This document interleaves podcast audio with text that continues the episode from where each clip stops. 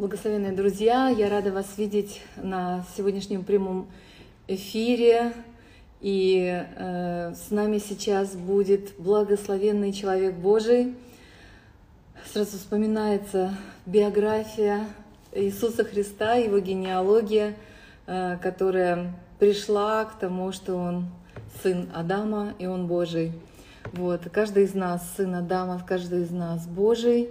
И мы встречаемся сейчас с пастором, епископом, благословенным человеком а, Владимиром Ашаевым. И этот человек, он как-то сразу подкупает сердечностью. Привет, Владимир, привет, дорогой. Привет. Очень, очень рада, знаешь, тому, что вообще а, последние времена много всяких течений, много всяких волнений происходит в нашем христианском пространстве. А, и э, как бы все эти, все эти разные волны и разные течения сталкиваются порой в обсуждении путей богословия или практики богословия выливается в какие-то обсуждения определенных служителей.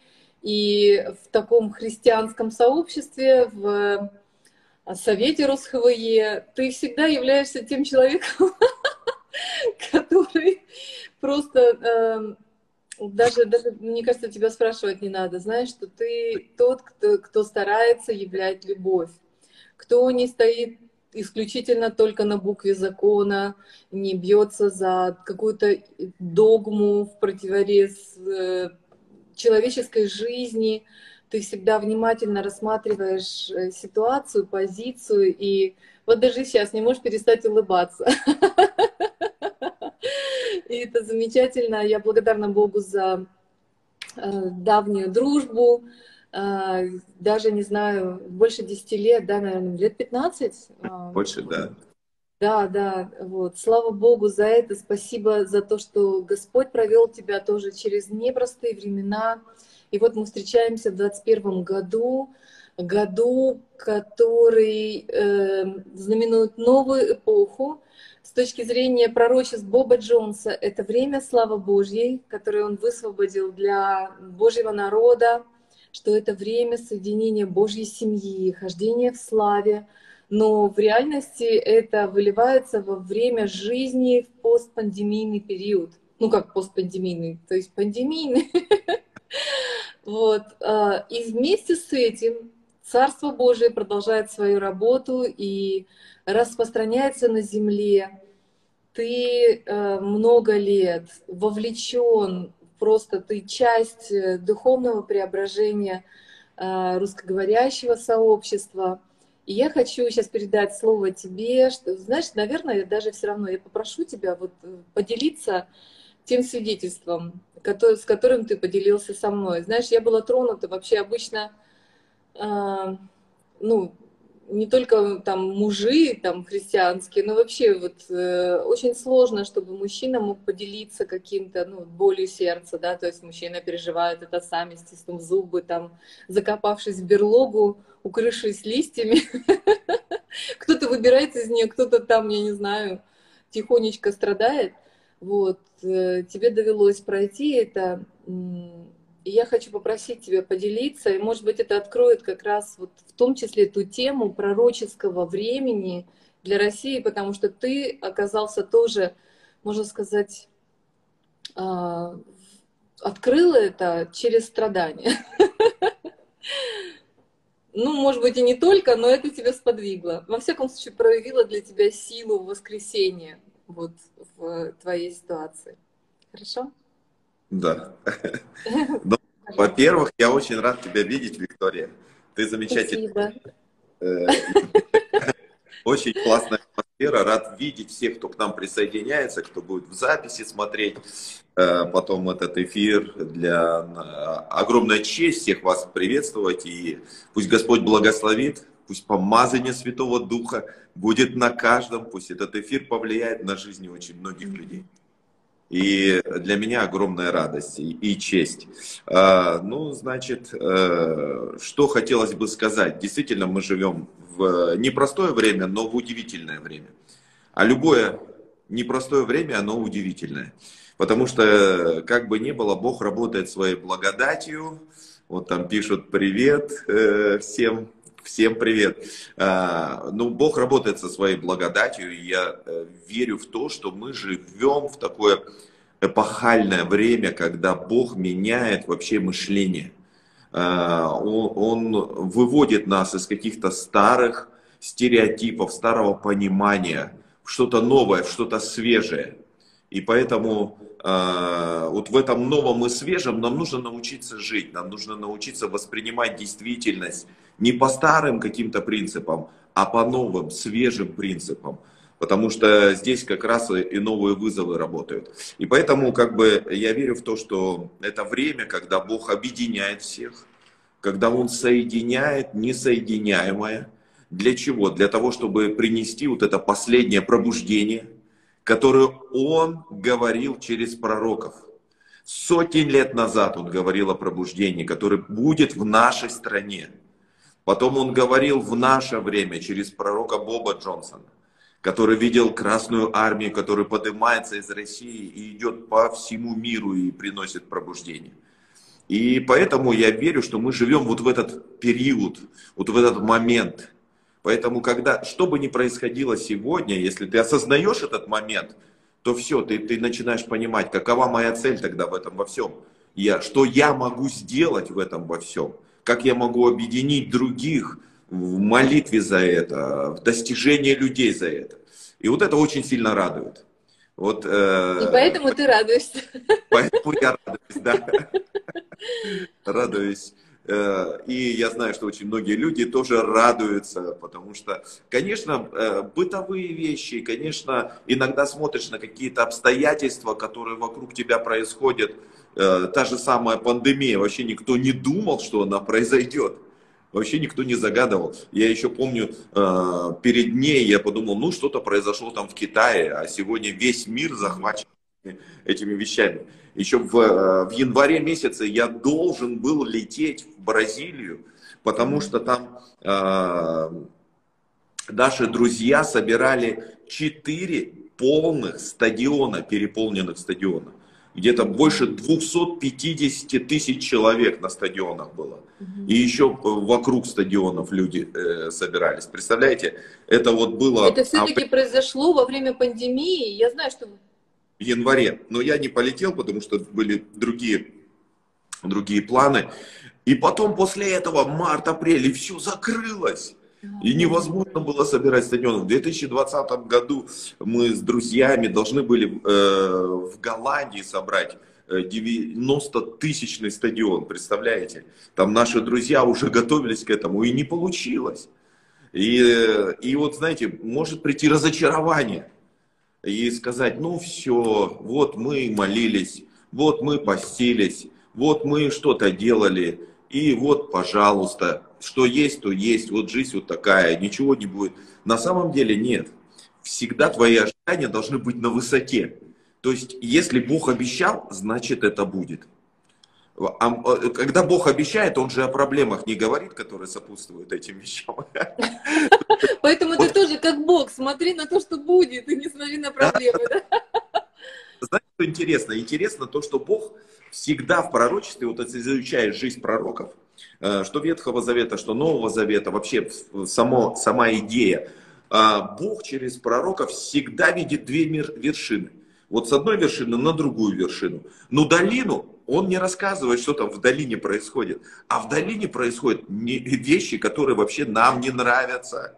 В долине именно мы разочаровываемся. Вершины, одной вершины до другой вершины, когда на горе стоишь, ты видишь и думаешь, о, казалось бы, вот совсем близко, вот оно, вот оно. Перепрыгнуть можно на другую вершину. А когда ты идешь по долине, там и опасности, там и различные повороты событий, туда лавины сходят, там разные моменты происходят. Но... Там болото, да, может быть. Болото. Иногда некоторые трясини там западают в этом болоте. И да. поэтому, и поэтому, но когда ты возвращаешься к Богу, и ты понимаешь, Бог обещал, значит это должно и быть. И вот здесь э, вопрос э, наш личный. Какова твоя часть вот в этом твоя роль вот в этом вопросе. Вот это очень важно осознавать и важно понимать, потому что ты можешь быть разочарованным и сказать, я это уже видел, это мы проходили. Вот в 90-х было такое мощное пробуждение, а сейчас 2000, уже 20 21 год, и вот мы этого не видим. Да будет еще больше. Просто твое ожидание должно быть выше. Ты должен понимать, во что ты веришь, в действительность, или же ты веришь в Слову Божьему. Если Бог обещал, значит будет. Почему мы верующие? Потому что мы верим, правильно? И поэтому э, наши, наши ожидания должны быть выше. Ну да, мы, я прохожу эту долину, но я вижу то, что будет на горе. Поэтому э, вот ободрение для каждого, друзья мои, э, не важно, что ты проходишь в своей жизни сегодня. Не важно, в какие ситуации ты попадаешь или попал. Важно, кто ты в этом во всем. А ты царский сын, царская дочь. И если Бог обещал, значит у тебя все будет замечательно. Ты знаешь, вот очень круто, как-то вот Господь еще и еще раз напоминает, а, и через разных пророков именно вот, и ты поставил этот акцент, что ты видишь, что ты думаешь. То есть Бог не работает сейчас прям, знаешь, вот таким корпоративно, что называется, со всем стадом а, одновременно, и вот ты просто часть этого стада. Он работает с каждым, просто с каждым. И это обращение к каждому, что ты именно переживаешь. Переживаешь ли ты, что ты царский сын, царская дочь? Прими это утверждение, прими это послание – знаешь, я, я на самом деле вот все равно еще еще раз как бы вот, ну, собираю и те пророчества и стараюсь отследить как бы вот свое ожидание, о котором ты говоришь, потому что я помню еще вот действительно, наверное, лет 15 назад мне Бог в какой-то момент сказал, знаешь, твоя жизнь будет такой, какой ты ее э, хочешь сделать. И тут я поняла, что я в ступоре просто. Ну как, у меня есть большие пожелания, чтобы был мир во всем мире, чтобы все было хорошо. Но ты сразу же видишь, что это очень общие такие пожелания, да? Но вот конкретно проложить вот для своей жизни, ну хотя бы все равно конкретизировать, да, какие-то вещи, вот начать мечтать, начать искать людей, с которыми ты хочешь это осуществить, потому что я очень верю в друзей, я очень верю вот в это братство, в сестринство. А, я верю, что Иисус не зря, хотя знал учеников и знал, что они э, со своими недостатками, но Он пришел к ним, Он любил их, Он был с ними. И даже зная, что Петр отступит от Него, Он знал, что Он и вернется к Нему. Да. И вот, вот это а, как бы совокупное такое тоже вот общение с другими, открытие истины, это очень важно. И вот э, а, как бы вот, знаешь, э, ты интересен еще тем, что ты среди вот, ну, служителей такого ну, масштаба э, прошел свою личную долину, то же самое. И я вижу тебя очень сильно как бы связанным с, со служением Бethel. У тебя там сестренка, э, сейчас она уже прям стала э, таким региональным руководителем, да, за, ответственным за русскоязычный мир, можно сказать, просто это такая... Обязательно. И эфир а? сделать Тебя надо с ней обязательно познакомить, и эфир надо сделать обязательно с ней. А мы с ней знакомы, но, правда, мельком, не так, чтобы близко, да, то есть мы, когда приезжали в рейдинг, мы, э, она нам делала тоже вот э, проход, а, объяснение, все, да, да, да, и мы чуть-чуть потом с ней виделись тогда в Петербурге, но это, конечно, такое шапочное, поверхностное знакомство, но она действительно чудесно переводит и как бы такую искру добавляет в эти переводы, когда ты слышишь это слово, а, и вот церковь Вифиль, она является собой просто уникальная, такой тоже образец того, что это не церковь э, как бы пирамидальная, там, где наверху там суперпастор, который все за всех делает, и дальше все остальные винтики как бы вот в, в, в этой махине. А, как бы я была рада увидеть, что в основании церкви лежит пять семей, которые заключили завет друг с другом. Mm-hmm. И есть построенное Богом взаимоподчинение. есть мировоззрение, мировоззрение, не просто это учение там о вере, это не просто тщательное изучение слова, это не просто библейская школа, а, они, ну как бы а, ориентируясь через Иисуса Христа, они стараются действительно жить жизнью Царства Божьего на земле и да. Как бы ориентировать людей, жить вот этой возрожденной жизнью. Для этого и школа, для этого и э, раскрытие даров Святого Духа, пророческих даров, вот э, научение слушать голос Духа Святого и проявлять его в разных ситуациях, изменять атмосферу города. То есть у церкви настолько масштабное, сильное видение э, вот с этим откровением, откровением взаимодействия с Богом, хождение в Боге, что это ну, принесло тебе а, такую тоже струю возрождения, и ты стал тоже где-то проводником этого mm-hmm. ведения, видения, и твое служение, и твое сообщество, с кем ты общаешься близко.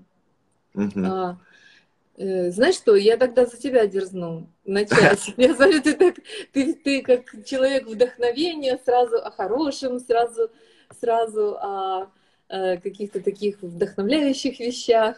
Вот, и, может быть, тебе сложно упомянуть о том времени, когда ты попал в долину. Но я хочу сказать, что вот два года назад, когда мы с тобой встретились, я прям, ну, с изумлением услышала от тебя вот ту боль, которая, которая ну, бывает в жизни многих пасторов вообще, в жизни многих людей.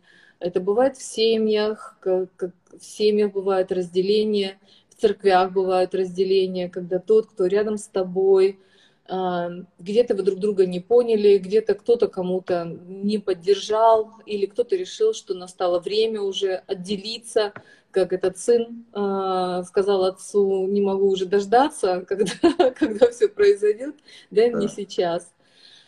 Происходят такие вещи, и у тебя в служении произошло точно так же, что твой близкий друг, человек, э, которого ты и считал своим другом, сказал, я пойду своим путем, и, и этот путь стал для тебя таким крестным, потому что люди тоже, в которых ты вкладывал, они тоже решили отделиться и от церкви э, как бы пойти своим путем.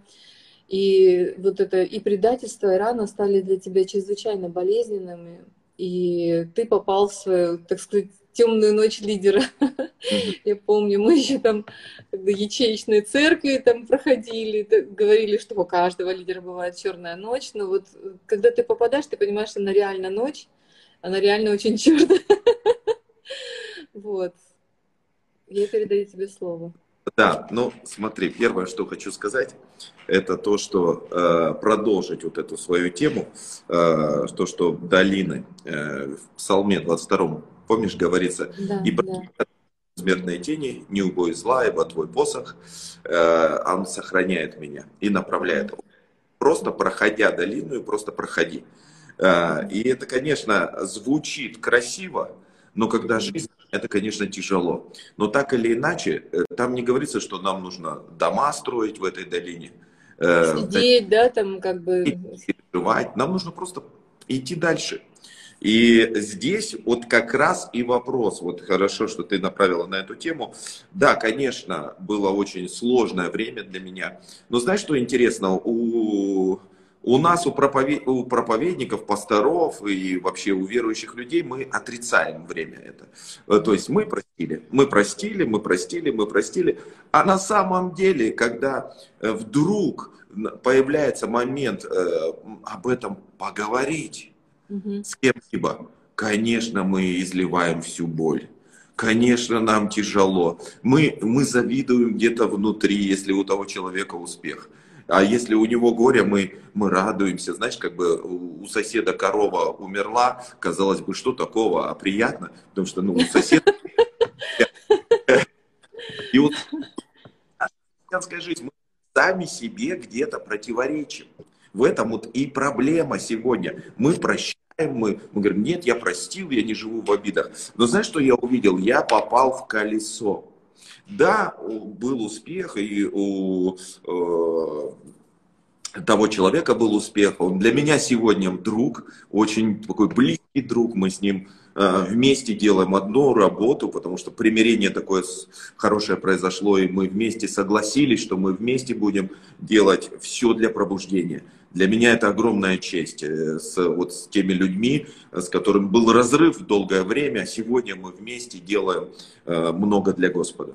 Э, но так или иначе, в то время, вот знаешь, это было где-то больше 10 лет, это время, где ты говорил, а я все простил, я иду дальше. Но на самом деле внутри себя ты возвращался к этому. Ты не желал успеха тому человеку, ты не желал чего-то такого, не любил внутри, хотя внутри, ты всем показывал, что у тебя все хорошо. И вот здесь как бы вот именно наш внутренний мир, он заставляет нас ходить вокруг да около до тех пор, пока операция не произойдет, до тех пор, пока Бог не разберется. Вот ему нужно прооперировать наше сердце, чтобы наоборот мы больше Э, как бы отдавали, чтобы мы по-настоящему проявляли любовь. И вот в один момент, знаешь, э, я приехал тогда в Вифиль э, и начал слушать их проповеди. Они действительно, что они делали? Они меняли вообще мышление. И такое ощущение, что после, после них, я такое ощущение, что, ну так грубо, конечно, сказать, что во что я вообще верил. Mm-hmm. Я понимал сверхъестественную жизнь, я понимал многие вещи, я жил сверхъестественной жизнью, но вот просто их мышление, оно настолько перевернуло твое сознание, что это на твой внутренний мир повлияло. И ты стал как другим человеком. И вот здесь, э, я помню, Бог провел мне операцию. Я внутри э, просто молился, и говорил, Господь, я не хочу так жить, я как будто вот в, в какой-то тюрьме нахожусь. Вроде бы простил, вроде бы, но как только я вижу, как только я слышу, как только что-то такое, э, опять все эти чувства поднимаются. Я не хочу так.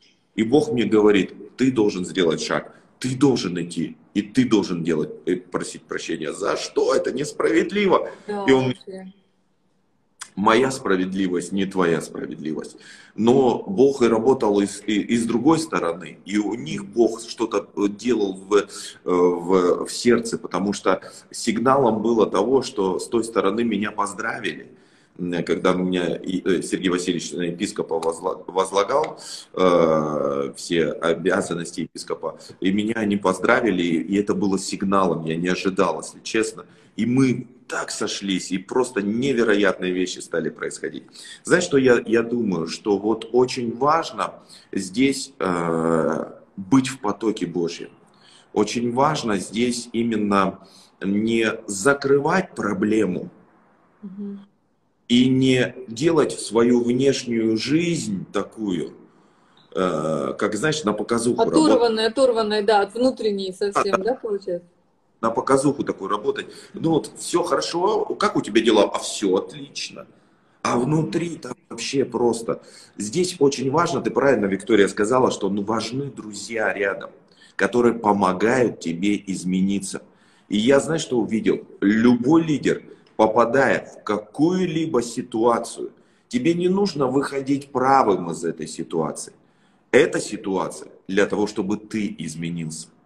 И, я, и для меня это был, знаешь, как э, перемололо мой характер, мое понимание, мое, мое, мое сердце. И поэтому мне было потом очень легко вообще простить и отпустить.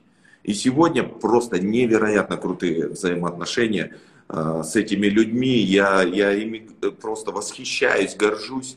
И мы вместе делаем одно дело. Это просто невероятно. Но знаешь, вот э, ты сказала об Apple, я тоже хочу об этом немножко сказать, потому что они помогли мне увидеть, во-первых, пережить заново Божье присутствие. Потому что когда ты загоняешься в какие-то э, вещи, а, то есть ты уже не так ощущаешь. У тебя приходит профессионализм, какие-то моменты в жизни или разочарование, но здесь ты заново переживаешь Божье присутствие. А когда Божье присутствие, у тебя новые мысли приходят, новые идеи. Вот недавно я э, с моим хорошим другом Олегом Риховским, мы ездили в Бефл, встречались и с Биллом, и с Крисом, и там со многими другими служителями. А, Ми, а, знаешь, мы проходили по парку там возле молитвенного домика, и там дерево одно растет. Виктория, это просто невероятно. Вот все, кто нас слушает, ребята, вы сейчас переживете просто невероятный подъем. Бог что-то сделает с вашими сердцами и с вашим будущим. Представляешь, мы идем с моей, с моей сестрой, она просто некоторые вещи рассказывает и говорит, вот посмотри, дерево растет. Я говорю, да.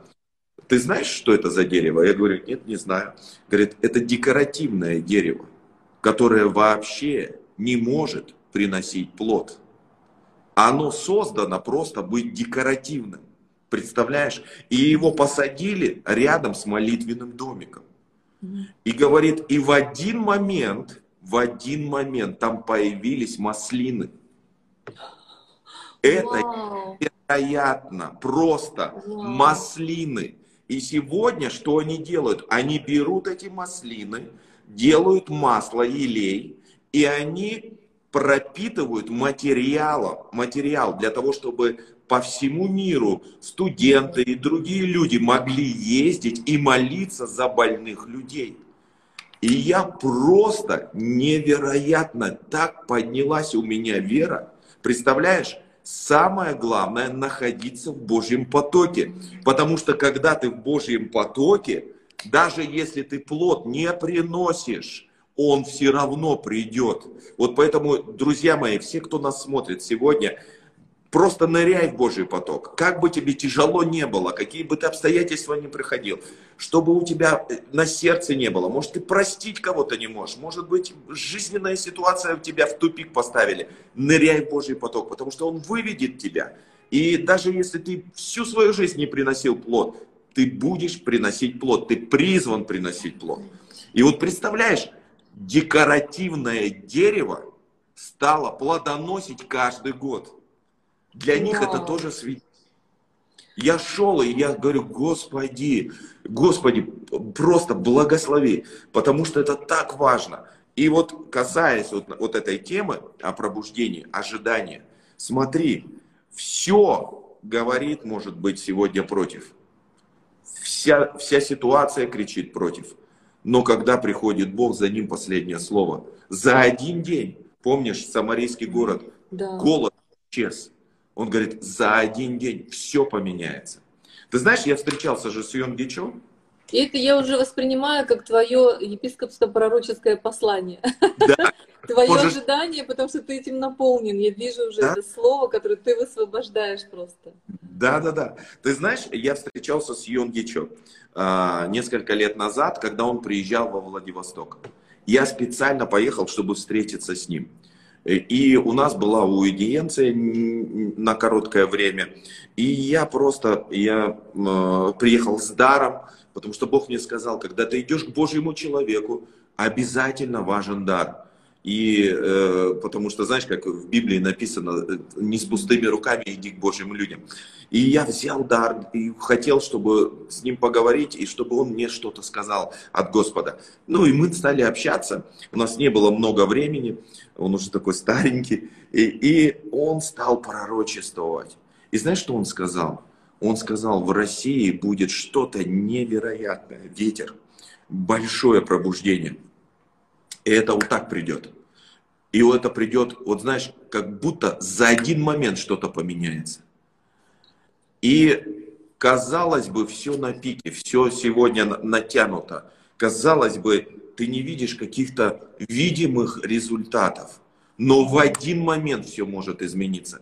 И я понял тогда, а помнишь, сановник на, на, на, на, на это... Да, да, да, при входе стоял, да? Он сказал, да нет, это невозможно, даже если Бог э, окна небесные. И пророк что ему сказал? Ты да. это не вкусишь. И я понял, нельзя, нельзя закапывать свой энтузиазм. Никогда нельзя уничтожать свои ожидания. Это самое последнее, что ты можешь сделать. Потому что твои ожидания толкают тебя на подвиги. Они вырывают тебя из трясины, вырывают тебя из болота.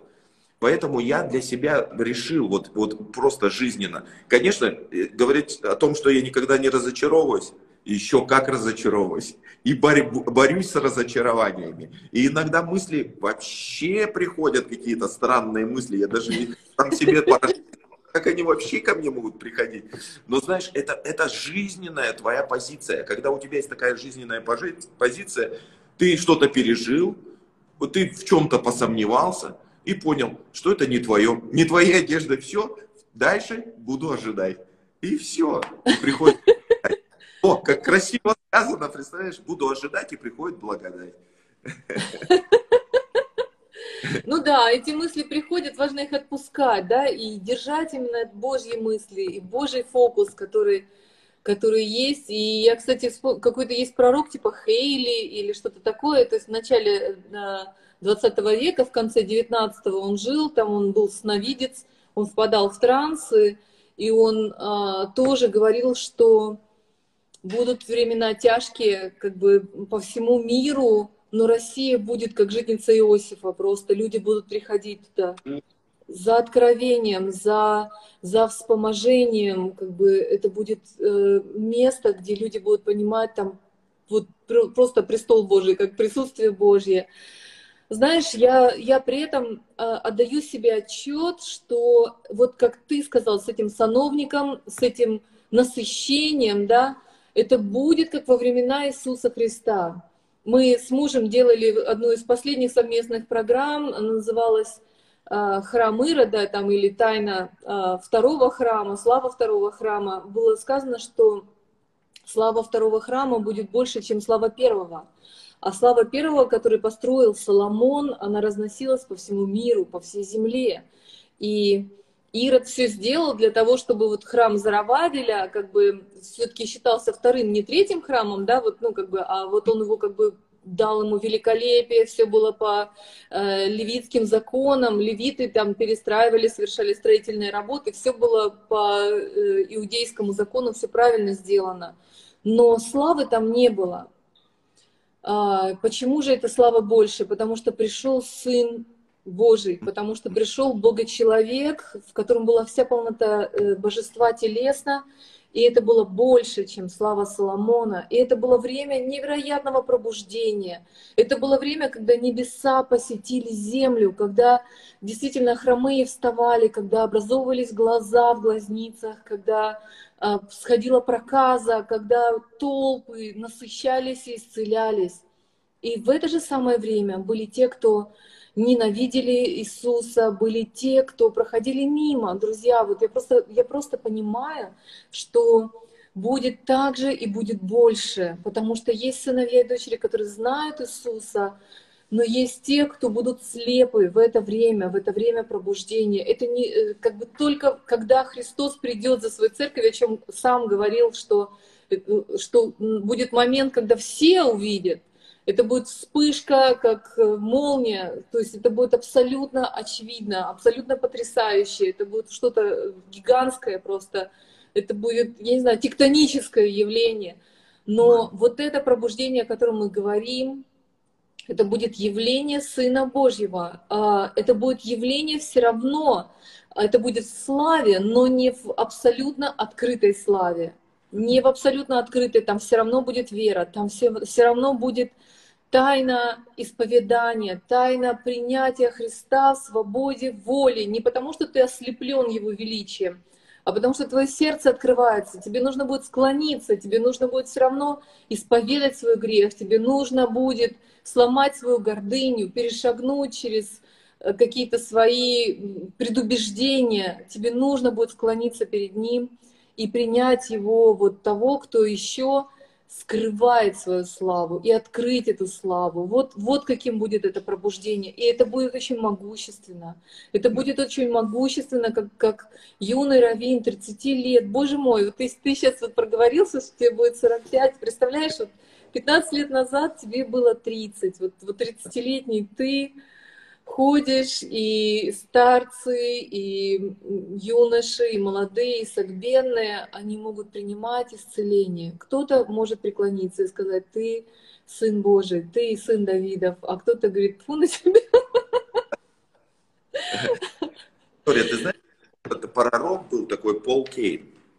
Слышала? А, Пол. Кейн один из известных пророков.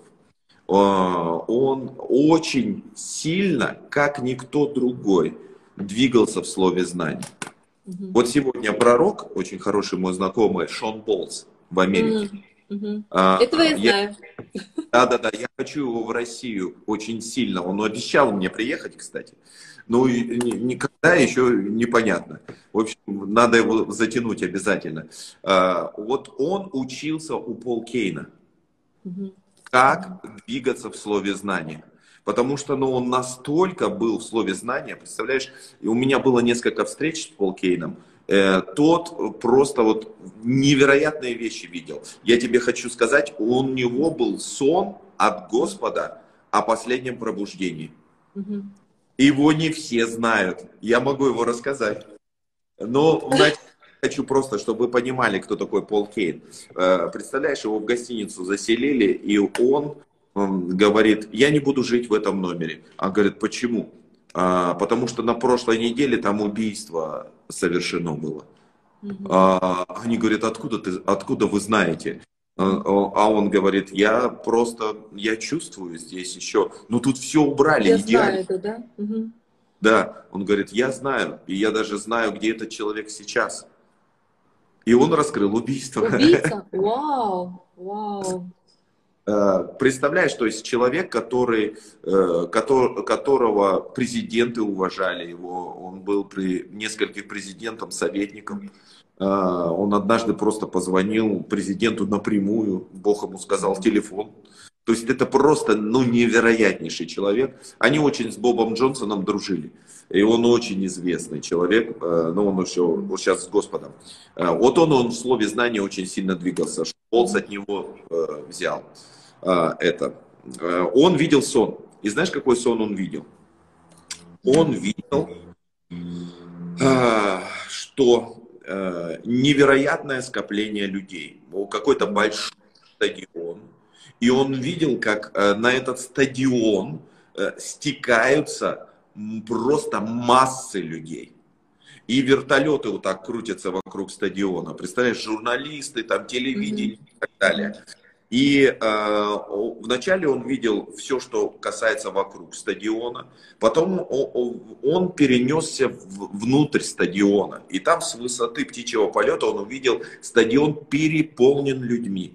И там на сцене он увидел нескольких людей. Там не было одного кто-то, кто проповедовал. Но что интересно, интересно то, что каждый человек, э, кто приходил к сцене, он менялся.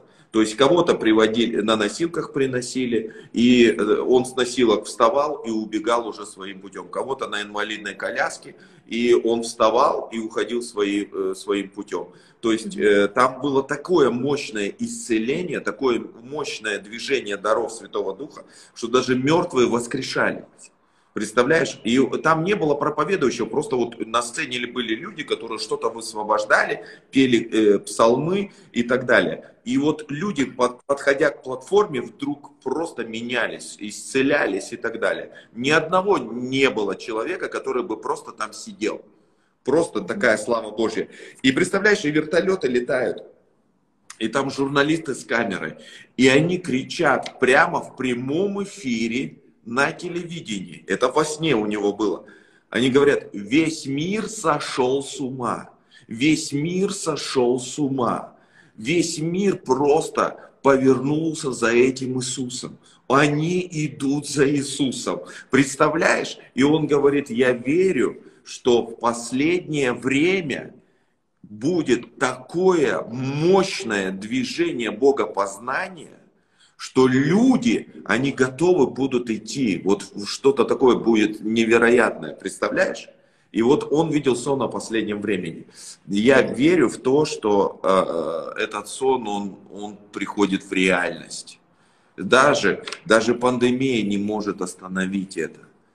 Конечно, мир поменяется после пандемии, но движение Божие невозможно остановить. Ирод пытался, фараон пытался, остановить Израиль. Ирод пытался уничтожить Иисуса, когда Иисус был рожден. Всех младенцев начал уничтожать, но ничего не получилось, потому что это должно произойти.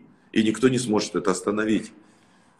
И знаешь, это происходит, это уже происходит. Вот когда я слышу этот сон, я тебе хочу сказать, что вот это то, что мне прям захватило, потому что вот похожее видение Бог давал вот пастору как раз Денису Орловскому после, ну там почти двух лет молитвенного марафона, когда его церковь тоже, то есть они поняли, что обычные программы, они не приводят людей в церковь, как бы никто не задерживается, они там э, столько организовывали благотворительности, каких-то там ну, а, служений, и они все замучились, и просто они стали искать Бога в итоге, оставили вот эти все внешние служения, просто стали искать Бога, и это было долго, они, они были в слове, в молитве два года.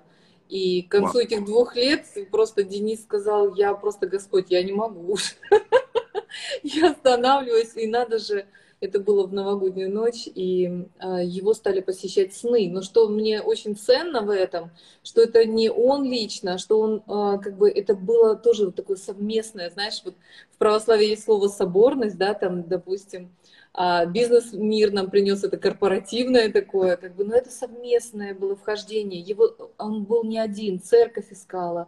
И вот эти видения, эти сны, они стали посещать церковь, они, как бы люди uh-huh. Из региона стали созваниваться, списываться и э, узнавать друг друга. Потом Бог им сказал переехать в Благовещенск, представляешь, и вот а, как бы это все было не подготовлено, никаких там особых финансов, но к ним стали приходить верующие, неверующие люди, которым снились сны, почти вот как этот Анания, знаешь, которому Бог сказал, пойди на улицу, которая прямая, и там ты найдешь.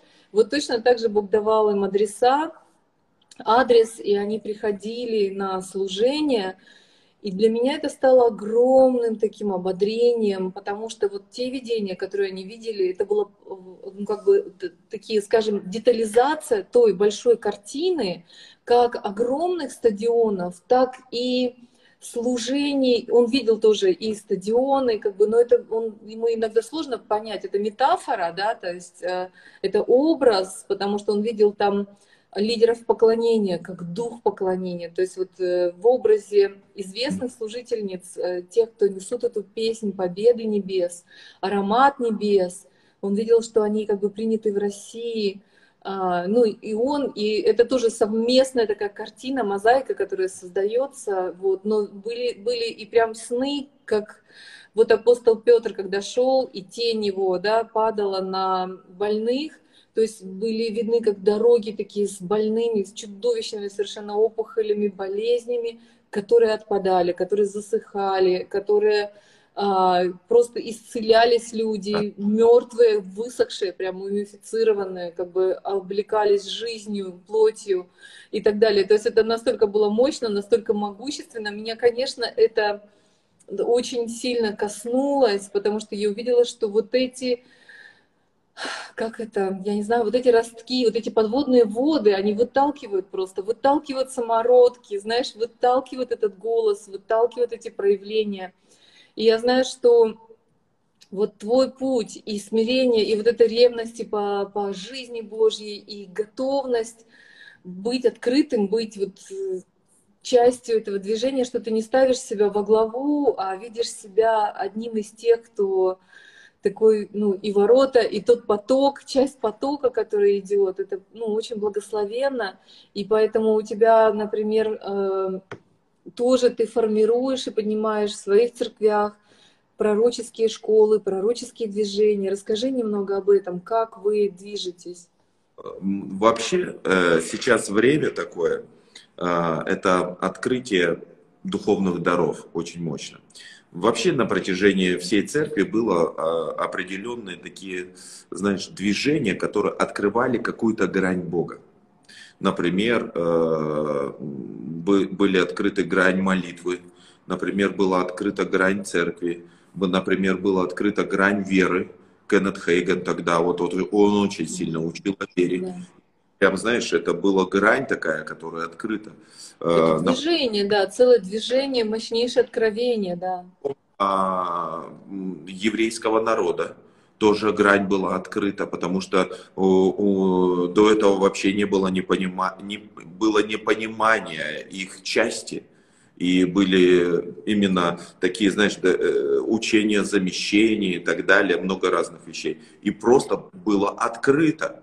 И кто-то об этом говорил еще больше, и сейчас уже другое понимание. И сейчас я думаю, что вот именно сейчас время открытия Божьей славы.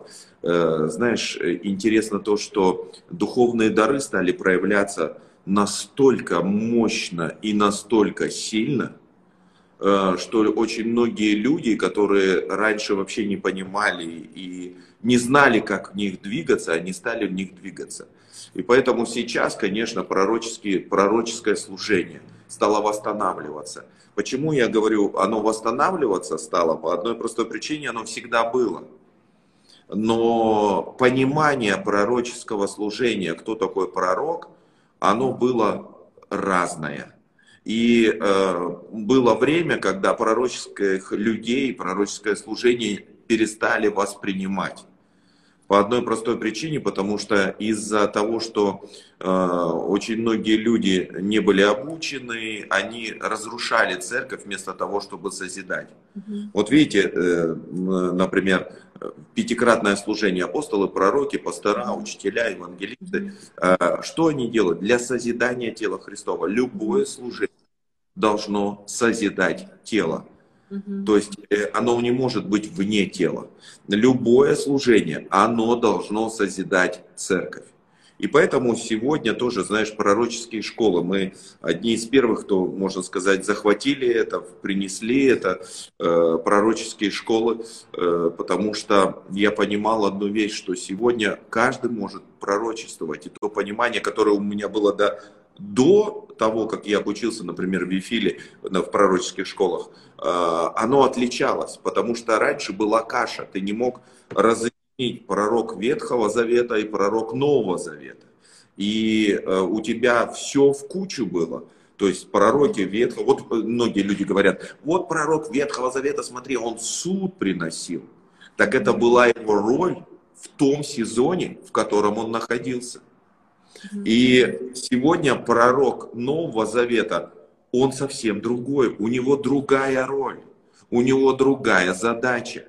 И поэтому, когда ты начинаешь в этом разбираться, и у тебя приходит понимание, тогда ты понимаешь, что настолько это важно, и настолько восстановить сегодня нужно пророческое служение в церквях, чтобы каждый человек, он понимал, что он может пророчествовать, что он может в слове знания двигаться. Поэтому мы начали открывать такие школы, чтобы человека практически учить. У нас просто невероятные свидетельства были. Именно свидетельства э, с пророческих школ. Например, один, одному человеку, знаешь, э, обучившись в пророческой школе, он ходил по улицам и стал искать людей, которые Бог ему показал. Слово знания дал и все. И Бог ему показал человека в шляпе. Представляешь, это, это хохма. Он сам живет в Иркутске, этот человек.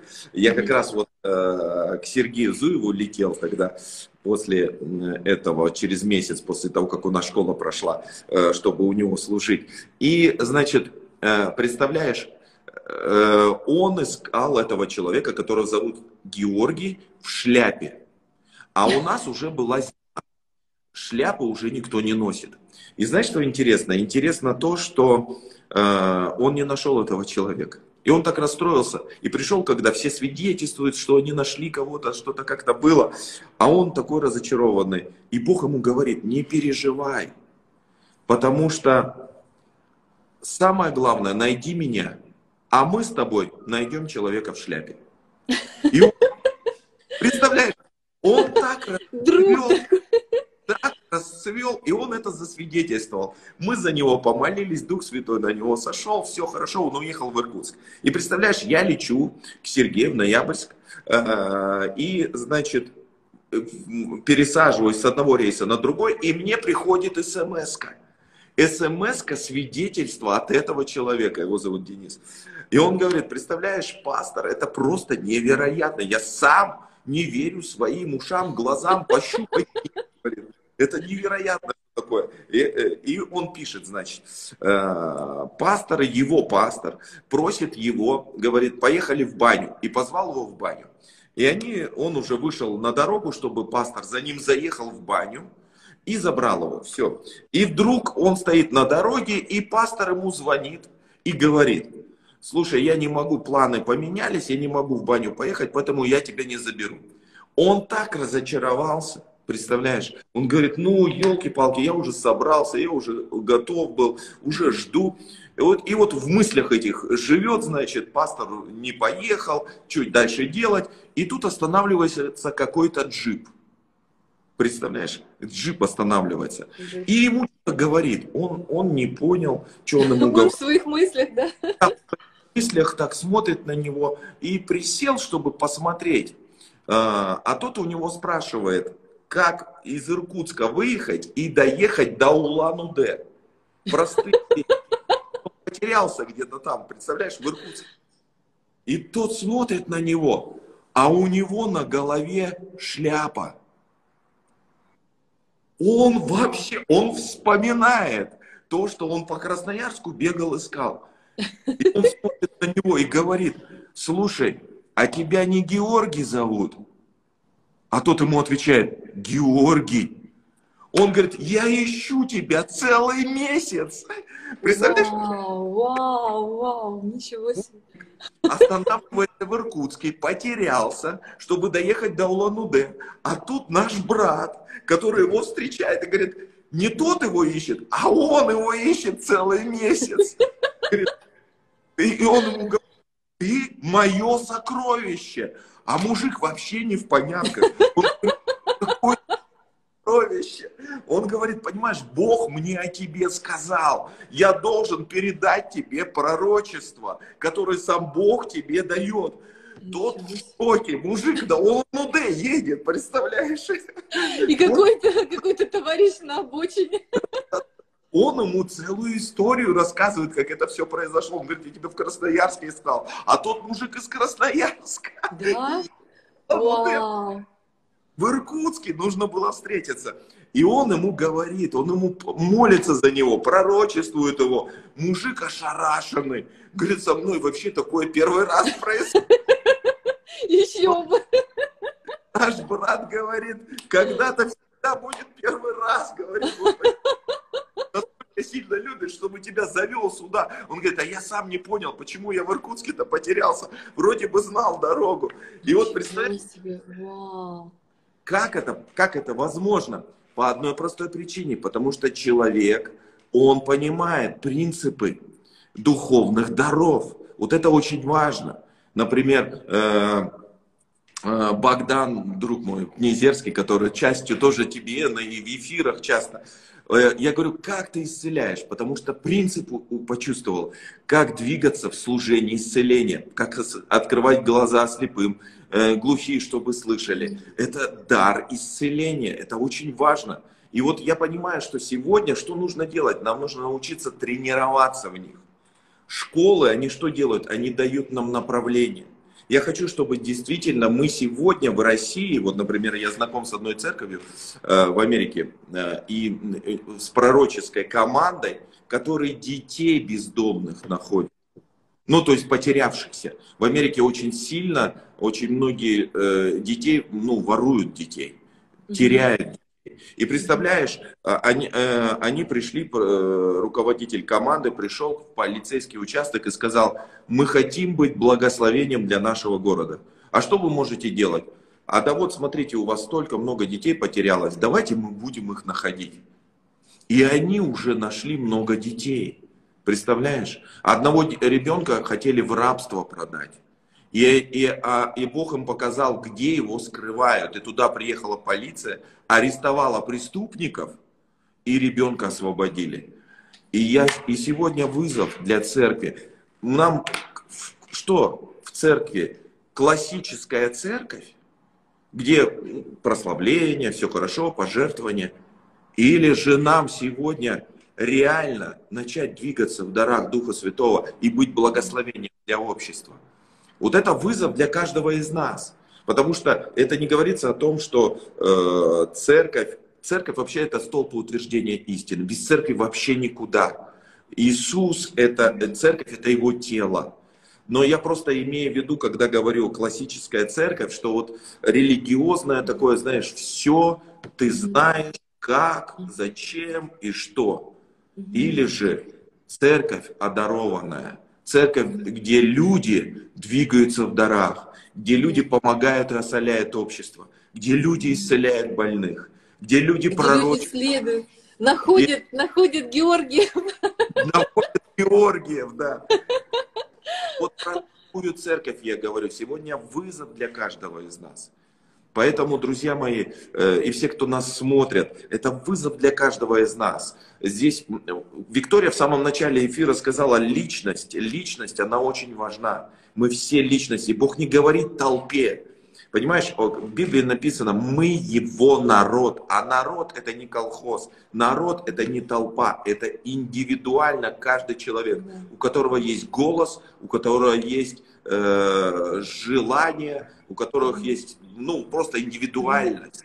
Мы его дети, мы его народ. И поэтому он хочет каждого использовать сверхъестественным образом.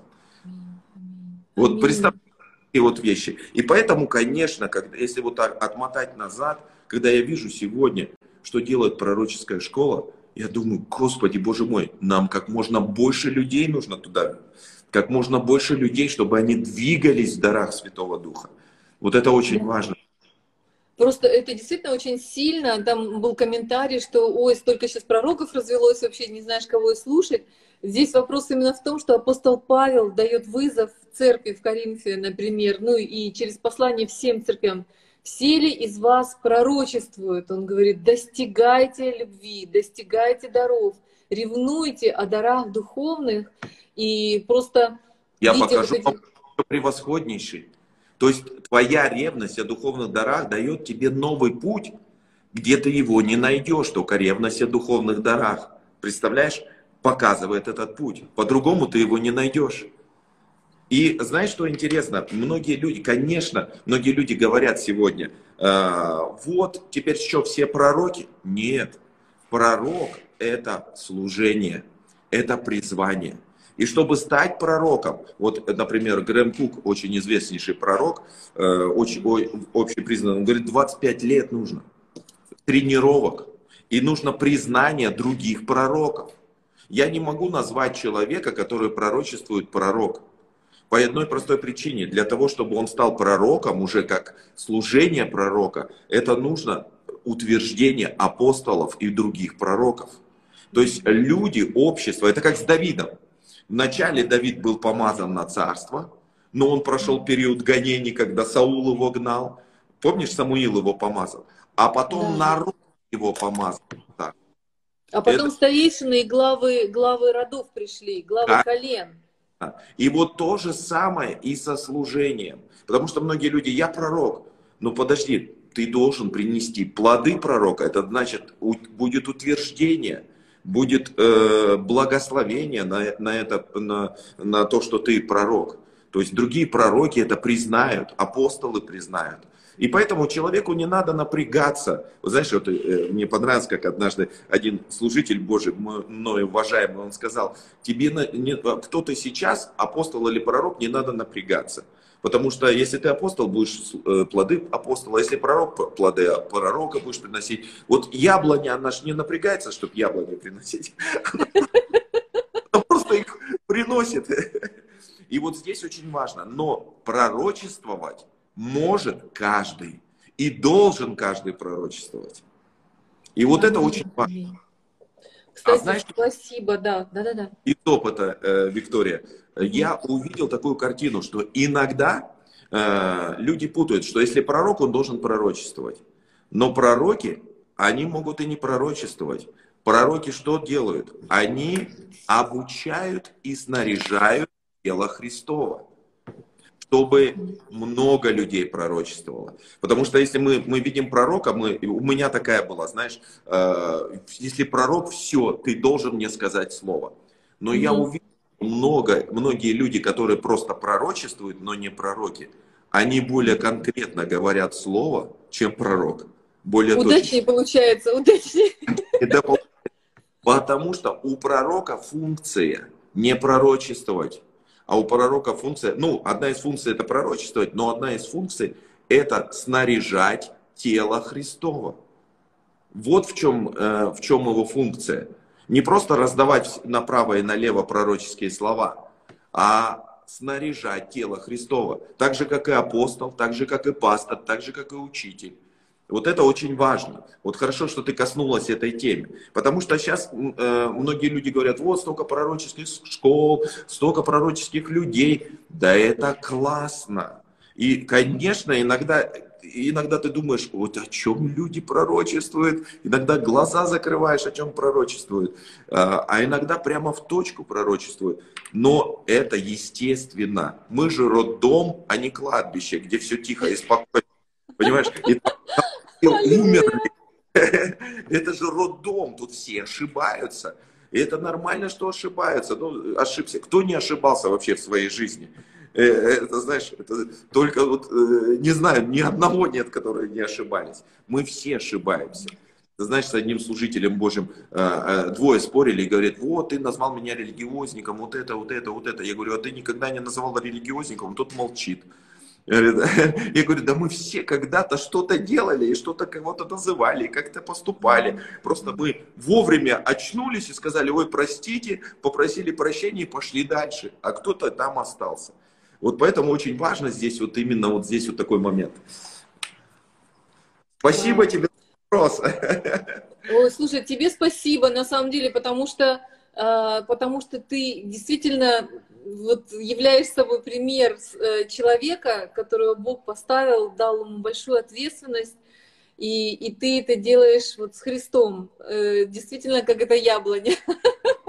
Не тужась, но, но держась Иисуса, как бы вот э, прям, прям все, все, все, все ободряющие слова, которые Господь сейчас через тебя высвобождал, этому пророку, который искал Георгий, говорит, найди меня, и вместе мы с тобой найдем, да, то есть, друзья, просто мне хочется, хочется акцентировать на этом пророческом послании от э, пастора Владимира, от епископа Владимира, э, для нас, для всех, это мощное слово утверждения. На самом деле там такая глубина вот в, в этом общении, то, что Господь через Владимира говорит, я помню, была просто ну, потрясена, скажем, акцентом, который Господь тоже через себя поставил, насколько сильно вот это время пробуждения, время реализации царства зависит от нас. Когда ты делился словом, проповедью, что выход Израиля из плена оказался смещенным в э, пророчествах и зафиксированным в Библии, потому что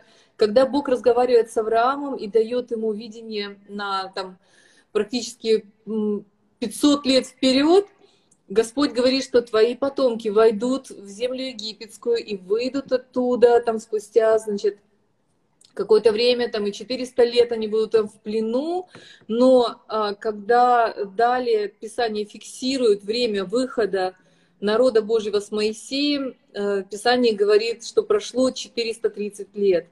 А, как бы время в плену у Израиля продлилось на 30 лет откуда взялись эти 30 лет, почему они произошли. И мы понимаем, что они произошли, возможно, из-за незрелости Моисея, возможно, из-за незрелости и самого общества тоже э, принять его и последовать за Богом. Народ мы готов. знаем, мы знаем, что э, у Бога не было плана сгнобить вот, вот это сообщество в пустыне, а, что вот этот путь можно было совершить за 40 дней, можно было совершить за два месяца. У Бога не было плана, чтобы они 40 лет были в пустыне.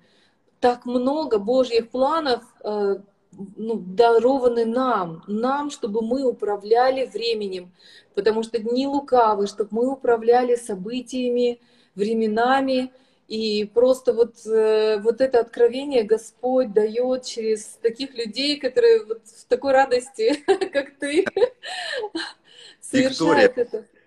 Вообще спасибо тебе за что ты этот, эту тему подняла. Я могу сказать? Конечно, я подвожу к тому, чтобы ты сказал как раз, это твой эфир. Тему подняла. Потому что многие люди, очень неправильно относятся к пророчествующим людям и к пророкам. Вот смотри, а, они ожидают, если пророк сказал, вот, за, э, вот например, на следующий год будут такие-такие события. Но э, события не произошли, а события произошли через два года. От чего зависит? Пророк ошибся? Ну, здесь, понимаешь, может быть, доля есть какая-то, что он ошибся, потому что он тоже человек. Но часто бывает, что он вообще не ошибся. Просто народ не был готов, или человек не был готов для того, чтобы это принять. Это вот как вот, вот это, именно в этом случае, как ты и сказала, Бог сказал 400 лет. Представляешь, тогда мы скажем все вместе, о, какой тогда ты Бог, если ты сказал 400 лет, а пленение было 400 лет. То есть, понимаете, мы уже скажем, что Бог ошибся. А мы знаем, что Бог никогда не ошибается. У него нет ошибок вообще. Он, он никогда не лжет, потому что в нем нет лжи. Он всегда говорит, э, у него, он никогда э, не наказывает э, э, болезнью, потому что в нем нет болезни. Если бы он даже и хотел наказать, он только бы исцелением наказал, потому что это в нем. Так Иисус ухо исцелил, да, рабу? Любовью, исцелением. Вот знаешь, разнервничался там, распихался и исцелил. Отец что-то сделал, а он тебя благословил. Нету, нету вот этой э, злости, нет э, греха, нет вот этой э, проклятия и так далее. И вот смотри, тогда у нас вопрос, что Бог ошибся? Нет, вообще не ошибся. Просто народ не был готов это принять. И когда народ не был готов, ни Моисей не был готов, потому что он своими человеческими усилиями хотел это сделать. Ни народ не был готов, потому что они от Моисея отреклись тогда. Сказали, вот ты сейчас вот с нами так поступишь. А 30 лет лишних было. И вот здесь вот именно вот так мы должны к пророчествам относиться. Что есть вещи, которые мы не понимаем, почему так происходит. Но обязательно мы должны понимать, что Бог никогда не лжет. Я, знаешь, понял еще такую, такую картину, вот знаешь, интересно. Э, это то, что те вещи, которые я не понимаю, я просто их э, э, ложу на полочку. Угу. Знаешь почему? Потому что в своей практике, а ты уже почти 30 лет, как уже 30, наверное, даже, почти 30 лет, как пастор и верующий вообще человек. И, и знаешь, в своей практике я очень много отрицал того, что через несколько лет я это принимал как должное. Я говорил... А как могло быть иначе, да? Да-да-да. Бога, я точно говорю, Бог не может так поступить. А проходит э, много лет уже, я э, уже более зрелый, более мудрым, наверное, становлюсь и понимаю, а тогда это Бог был. И я понял в своей жизни, что есть вещи, которые сегодня для тебя непонятны, не надо их отрицать, их просто на полочку положить, э, и придет время, когда ты поймешь. И вот так вот, вот, вот, этот, вот эта тема, мне еще, знаешь, что помогло? Мне помогло, э, в Библии есть место из Писания, помнишь, когда Давид пришел э, со своими воинами, и у священника стал э, хлебопредложение просить. Накорми моих. А священник сказал, я не могу, потому что сам Бог. Он убьет меня. Сам Бог сказал, только священник, и то он должен быть максимально чистым. А Давид говорит, а мы голодные, накорми нас. И вот представляешь, смотри, он идет на риск ослушаться Бога, казалось бы, Бога ослушаться. Потому что Бог запретил, он прям конкретно в законе написано. И представляешь, он говорит, ну хорошо, я дам тебе, потому что я вижу, что они голодные. Видишь, он сердцем чувствовал. Вот это очень важно, что здесь очень важно чувствовать сердцем, а не буквой закона. И он говорит, если твои там женщины имели вот это, вот это, он говорит, да, все нормально, никто ничего не имел, давай. Они покушали, проходит 400 лет. Идет Иисус со своими учениками в колосе там и пшеницу пикники кушает. И тут их осуждают. И он вспоминает вот это, то, что сделал Давид. Смотри, Бог не осудил, а Бог почтил. И там говорится, помнишь, он говорится, что милости хочу, а не жертвы. Помнишь? Да, То есть да, милость, да.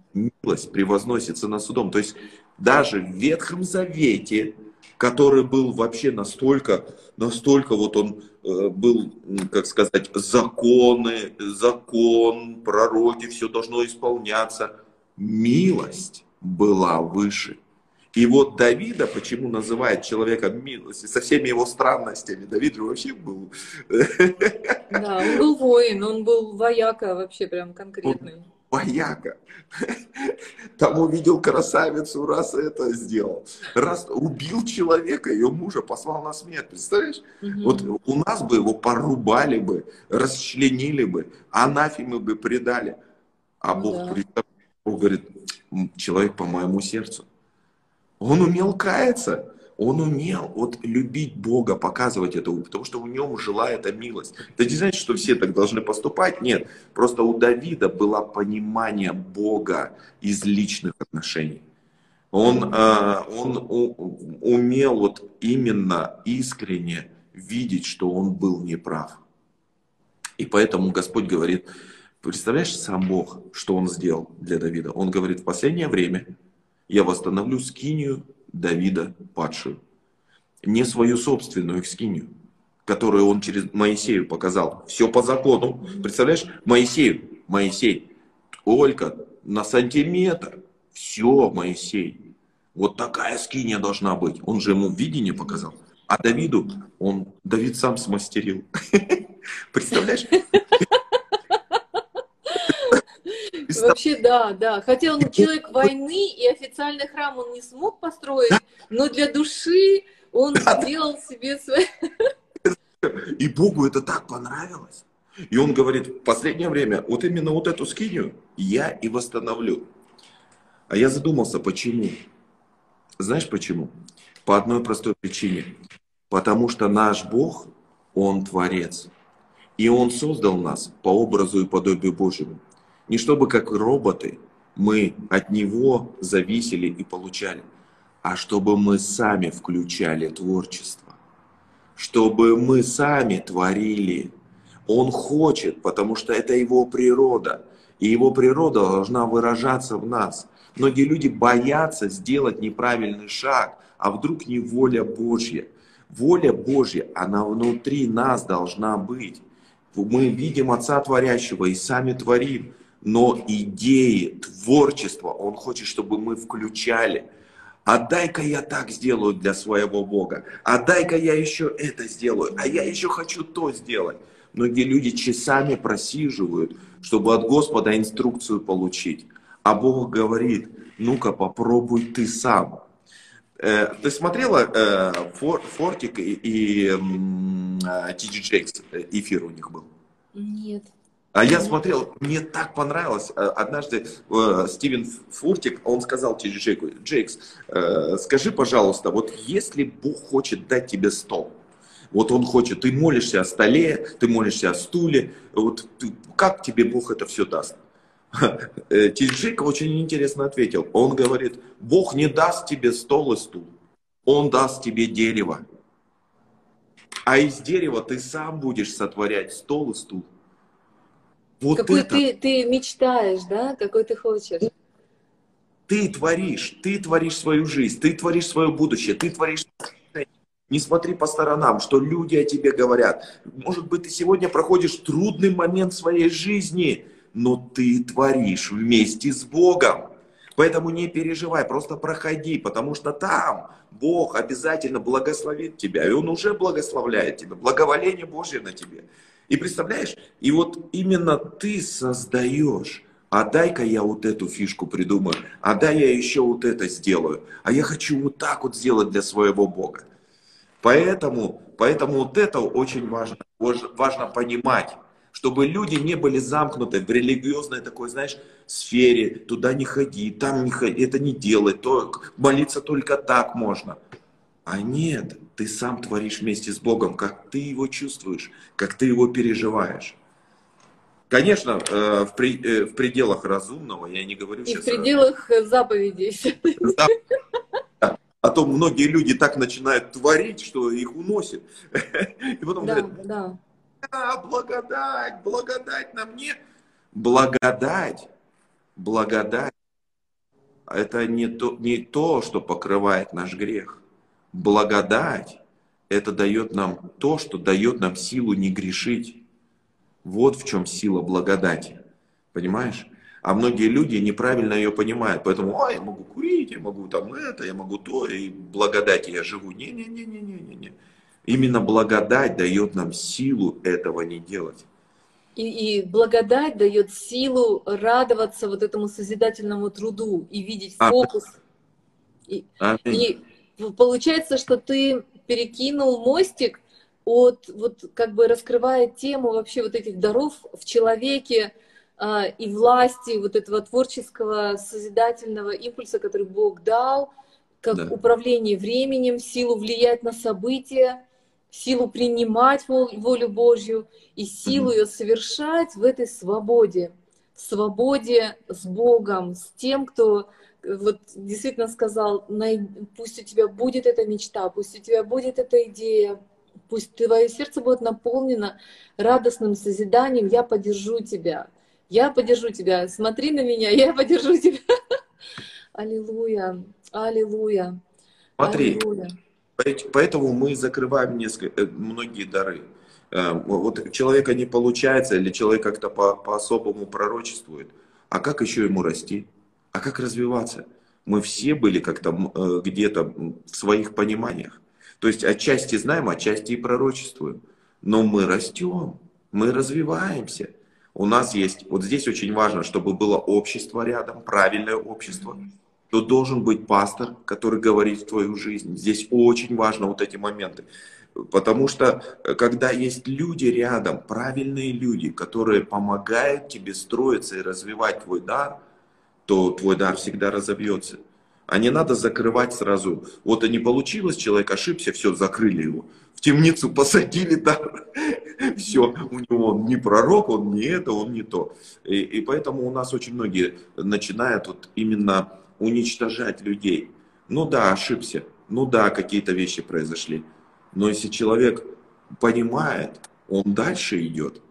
А человек, который не понимает, он остается. Поэтому здесь очень важно, чтобы мы именно общество такое создавали, где мы помогаем друг другу возрастать во, во, во, в уважении друг друга, в почитании друг друга. Чтобы у нас было братство, чтобы у нас была церковь, чтобы у нас были пастора, которые действительно помогают нам расти и э, развиваться. Вот это очень важно. Ты, ты с этого и начал тоже, о том, что все дары, все пять граней, все, все вот эти направления даров, они даны для возрастания церкви, для укрепления церкви для созидания ее в любви. И э, вот мне очень просто очень-очень-очень благословляет этот дух как раз, дух милости, дух любви, который Господь через тебя так являет, что на, на всех вот этих церковных, межцерковных разборках, когда, когда кого-то хотят пришпилить булавкой просто к, к доске, Э, Господь всегда через тебя являет это слово мудрости, слово милости, слово примирения. Не примирение с грехом, но, но всегда вот этот второй и третий шанс людям, которые и мудрость людям, которые э, являются подлинными поклонниками Бога, подлинными служителями Бога, служителями церкви, чье служение направлено на то, чтобы созидать молодые души, дары, чтобы раскрывались, которые обращают фокус на Иисуса, не на только систему какую-то, но на Иисуса Христа, который есть воплощение новой жизни, нового завета, который есть живое слово. И знаешь, это ну, такой дерзкий скандал, скажем, то есть эм, мы не поклоняемся Библии только лишь, потому что Библия — это часть Иисуса Христа. Библия — это в каком-то мере очки, может быть, таблица, это грамматика, которую мы учим для того, чтобы знать Иисуса, для того, чтобы понимать Его. Но Он гораздо больше, чем священное Писание, не э, противоположность, а шире, глубже, ярче. Поэтому Священное Писание нас приводит к Нему, вводит в Его покой. А, и вот подытаживая... Виктория, да, подытоживая это, и ты сказала о Библии, а я скажу, и э, даже Иисус – это не церковь, а церковь – это часть Иисуса. Иисус намного больше. Вот да. это вот важно понимать. Что мы, ну да, мы, мы служа церкви, являясь частью церкви, да, и, и будучи телом Христовым, мы все так же, мы все так же хотим познать Его, как Он познал нас. Да. Аллилуйя. Слушай, Владимир, на самом деле я знаю, что ты хотел бы ограничить этот эфир там не больше полутора часов. вот, поэтому я не буду продолжать, но я очень хочу, чтобы мы продолжили и это общение. И я верю, что твое тоже благословение для многих очень значит, потому что люди видят отеческое сердце в тебе, люди видят тебя вот этим той дверью тоже, через которую приходят и откровения, этот свежий ветер, это свежее помазание, это свежий поток. Это ну, очень здорово, что вы прокладываете пути для населения. А, и я прошу тебя вот сейчас высвободить молитву, благословение, помазание и направление для тех, кто является э, частью этого потока, кто говорит Богу, вот я возьми меня. Спасибо огромное. А, для всех, кто э, слушает и все, кто будет слушать, э, прямо сейчас во имя Иисуса Христа, Господь, я молю Тебя, чтобы Твое благодать и Твое благоволение было на каждом человеке, Отец. Дай нам понимание всем, Господь, что мы Твои дети. Господь, и Ты наш Папа, и что Ты любишь нас. Господь, во имя Иисуса Христа, я прошу Тебя, дай, Господь, чтобы никто не строил, Господь, в каких-либо долинах свои дома, но чтобы все, Господь, ожидали, что там на горе их ждет благословение и э, их исполнение их мечт. Господь, во имя Иисуса Христа, я молю Тебя, чтобы Твое присутствие было на каждом, Отец, чтобы духовные дары, они проявлялись в величайшей силе, Господь, чтобы каждый человек, кто нас слушает и кто будет слушать, Отец, он ходил в силе, Господь. И чтобы Царство Божье распространялось до краев земли, Отец, через каждого, Господь, во имя Иисуса Христа. И мы верим, Господь, что мы живем в потрясающие из времен. И дай, Господь, чтобы каждый человек, он действительно увидел свою часть в этом времени. И чтобы он был сильным в это время, Господь, чтобы проявить Твое Царство. Благословляю каждого во имя Иисуса Христа. Аминь, аминь и аминь. Аллилуйя. Спасибо, спасибо, что просто чувствуется этот такой переизбыток жизни, переизбыток радости. И пусть каждый из нас преизбыточествует жизнью Христа, в вере, в надежде, в любви, в ободрении. Господь, я прошу Тебя, чтобы Ты приводил к нам на дороге, Господь, в пути, э, чтобы мы выстраивали отношения с соседями, чтобы мы пророчествовали им, благословляли, Господи, от сердца, от любви, потому что Ты нас ведешь, потому что мы видим Тебя творящего. И пусть, Господи, жизнь Твоя преизбыточествует в нас. Спасибо огромное. Хотелось поговорить еще про Бethel, про их э, теологию. Но мы в следующий раз тогда поговорим. Спасибо большое, драгоценные. Обнимаем вас. И пусть этот день будет самым полноценным, самым радостным днем общения с Господом в вашей жизни. Это самый-самый лучший день. Аллилуйя. Спасибо, Владимир. Спасибо. Горячий-горячий привет с Господом.